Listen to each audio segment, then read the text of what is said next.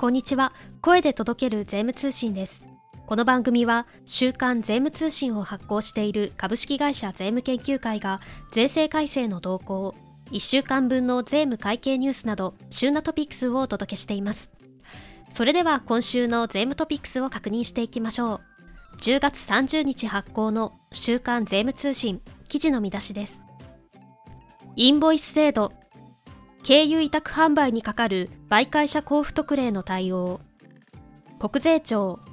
インボイス制度のオンライン説明会で個別論点を解説。適用対象範囲や相続六項の適用関係を盛り込んだマンション評価 Q&A 国税庁令和5年度改正にかかる法人税基本通達等の趣旨説明を公表。障害者相談支援事業にかかる委託料の課税関係における留意点。公認会計士税理士足立義之先生のグループ通算制度の遮断措置と就効性の実務は第4回を掲載しています。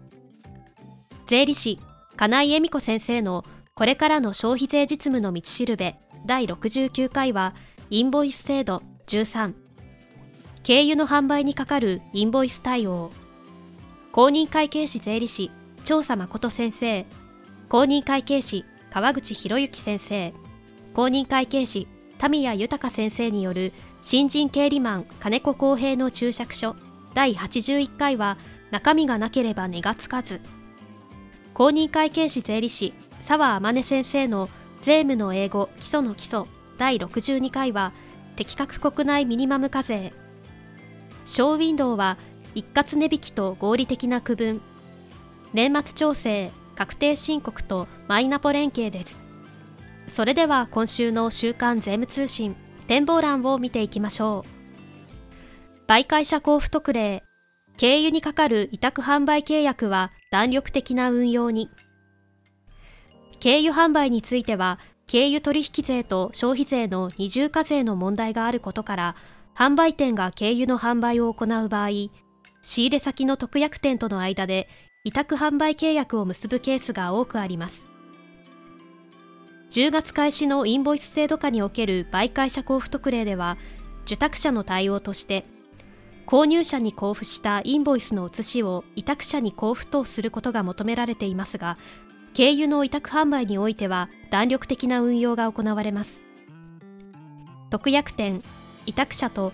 販売店受託者にかかる委託販売における対応について本誌連載の金井恵美子先生の解説と合わせてお伝えします。国税庁出張旅費等特例インボイス帳簿の税額ずれ対応を小説。国税庁が現在開催中のインボイス制度に関するオンライン説明会。導入編基本編応用編のうち応用編では消費税額に1円未満の端数が生じた場合の処理や出張旅費等特例の対象範囲。税抜き経理を行った場合のインボイスと帳簿の消費税額等にズレが生じた場合の対応などが詳細に解説されています。国税庁の個別通達や趣旨説明を踏まえたマンション評価にかかる本誌オリジナル Q&A 国税庁は10月マンション一室の相続税評価方法を定めた個別通達と趣旨説明を公表しました。新たに用いる区分所有補正率による評価方法に関心が集まっています。実務家から寄せられた区分所有補正率の適用対象や相続六項との適用関係などの疑問点を Q&A 形式でお届けします。以上10月30日発行の週刊税務通信からお届けいたしました。記事の詳細は週刊税務通信本誌でぜひご覧ください。最後までお聞きくださりありがとうございました。最新回の配信時にお知らせが届きますのでポッドキャストアプリから番組登録をお願いいたします。